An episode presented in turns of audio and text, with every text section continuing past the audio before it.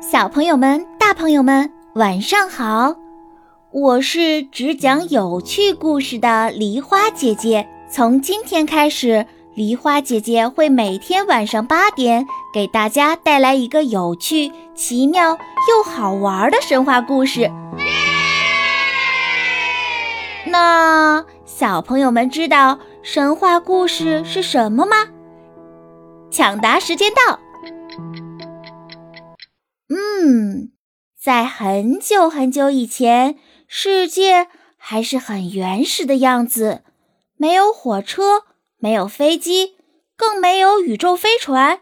嗯，人们想啊想，想了好久，也不知道为什么世界上有天空，有土地，有太阳、月亮，有风霜雨露。于是啊。充满想象力的人们就为这些十万个为什么创造出一个又一个的故事，这些故事我们就叫它神话。外国有《伊索寓言》《格林童话》等经典作品，我们中国也有自己流传千年的神话故事。